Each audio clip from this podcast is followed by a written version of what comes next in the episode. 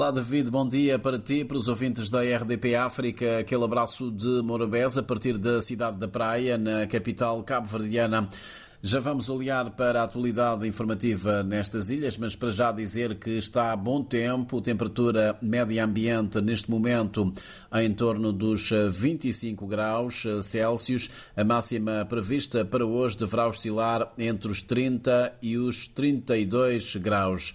Hoje as atenções vão estar viradas para o julgamento do caso que envolve o deputado Amadeu Oliveira, da União Cabo-Verdiana Independente e Democrática, o CID. Esta tarde, a juíza que preside o coletivo que julgou o caso ao longo de 17 sessões profere o acórdão. Convém recordar que o Ministério Público propôs uma pena única, não inferior a sete anos e seis meses de prisão efetiva ao advogado Amadeu Oliveira, feito cúmulo jurídico, enquanto a defesa pediu absolvição do mesmo de todos os crimes. O Parlamento continua eh, hoje a discutir a proposta do Orçamento de Estado para o próximo ano. Não se esperam grandes novidades deste debate que, de resto, tem sido eh, bastante morno.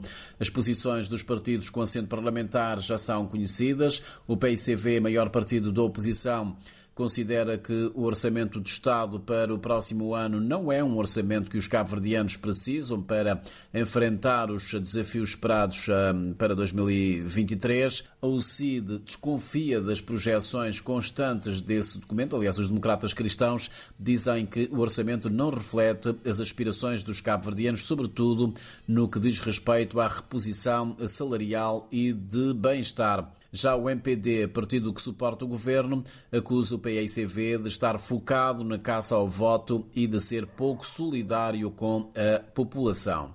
No quadro do primeiro ano de mandato do presidente José Maria Neves, que ontem se assinalou, a presidência da República promove esta quinta-feira à tarde, na sala Beijing, uma conferência sobre o tema Como poderemos reunir um mundo perigosamente dividido, a ser proferida por Augusto Santos Silva, presidente da Assembleia da República Portuguesa. Será debatedor o engenheiro António Espírito Santo de Fonseca, ele que também foi presidente da Assembleia Nacional de Cabo Verde. A cidade do Mindelo, em São Vicente, acolhe de 14 a 18 deste mês a terceira edição da Cimeira Lusófona de Liderança, o maior evento de partilha de boas práticas de liderança nas organizações lusófonas. O encontro reúne em formato híbrido, presencial e virtual, líderes organizacionais e da sociedade civil para discutir os principais temas que irão ter impacto no desenvolvimento da liderança nos países lusófonos. Na cultura, eh, convém fazer referência à 28ª edição do Festival Internacional de Teatro Mindelact, que decorre desde o dia 4 e termina no próximo domingo, em São Vicente.